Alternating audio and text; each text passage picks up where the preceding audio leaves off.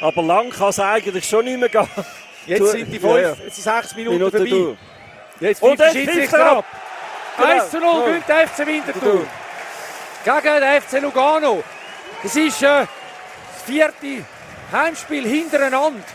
Nachdem er GC St. Gallen Sion 1-0 geschlagen hat, da schlagen wir jetzt Lugano zum vierten mhm. Mal, ein Heimspiel, zum vierten Mal ein 1-0-Sieg. Ein Goal, das lange, weil Winterthur solidarisch mhm. verteidigt hat.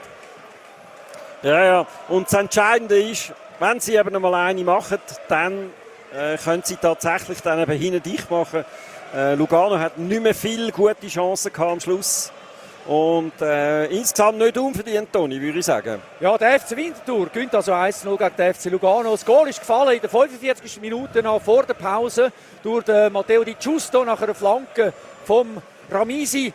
Der Ball ist rausgelenkt worden vom äh, Ardais auf der Ramisi raus, direkt am Flügel raus und äh, Ramisi im letzten Moment hat er reinflanken. Die Flanken ist dann irgendwie durch den Strafraum durch, ist dann zurückgekommen zum Di Giusto. Der ist einwärts gelaufen und hat aus etwa 14 Meter den Ball mhm. gut getroffen und in den linken unteren Ecke geschossen zum 1 zu 0, kurz vor der Pause.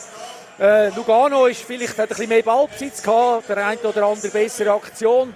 Dann in der zweiten Halbzeit, in der 58. Minute, hat Winterthur äh, einen Penalty können bekommen. Der Schiedsrichter hat das pfiffen nach einem Foul an die Justo. Wobei, es ist dann eben kein Foul gewesen, das hat er dann selber entschieden, weil er vom VAR darauf aufmerksam gemacht worden und am Bildschirm gesehen hat, dass es eben kein Penalty ist. Mhm. Und so ist es im äh, 1-0 geblieben. Und dann hat Lugano eine grosse Chance gehabt, wirklich eine riesige Chance. Äh, der, Im Zentrum hat der Lugano-Spieler den Ball äh, freistehend mit dem Innerist nach einer Flanke von links äh, links am Goal vorbeigeschossen. Das war ganz knapp. Gewesen.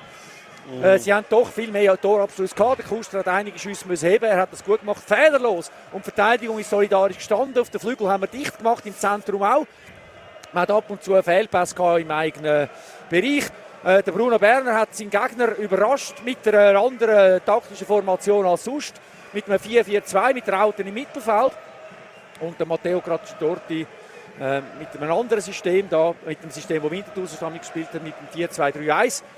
Äh, Winterthur hat mit dem neuen System, mit dem äh, Janik Schmid in der Innenverteidigung, der eine gute Partie gemacht hat, mit dem Ardais vorne, wo Böll hat können heben, äh, äh, eben kann man sagen, wirklich die entscheidenden Leute eben dazu gehabt, dass wir jetzt da vom 5-1 in Bern zum 1-0 Heim gegen Lugano kommt. Der Tabelle zweite Notabene, wo man ja. jetzt da geschlagen hat. Zum ersten Mal seit vielen, vielen Jahren. Neunmal hintereinander, nicht mehr gewonnen gegen Lugano. Also wirklich, äh, und im Cup ausgeschieden auch dort im Tessin. Ja. Jetzt haben wir sich können revanchieren für die 1-0 Niederlage im Cup und für das 3-1 in der Meisterschaft und für das 4-1 da in der Meisterschaft. 1-0 haben wir gewonnen. Man ist immer an der Tabellenletzte. Man hat jetzt aufgeholt äh, auf den FC Zürich, der heute auch gewonnen hat. Mhm.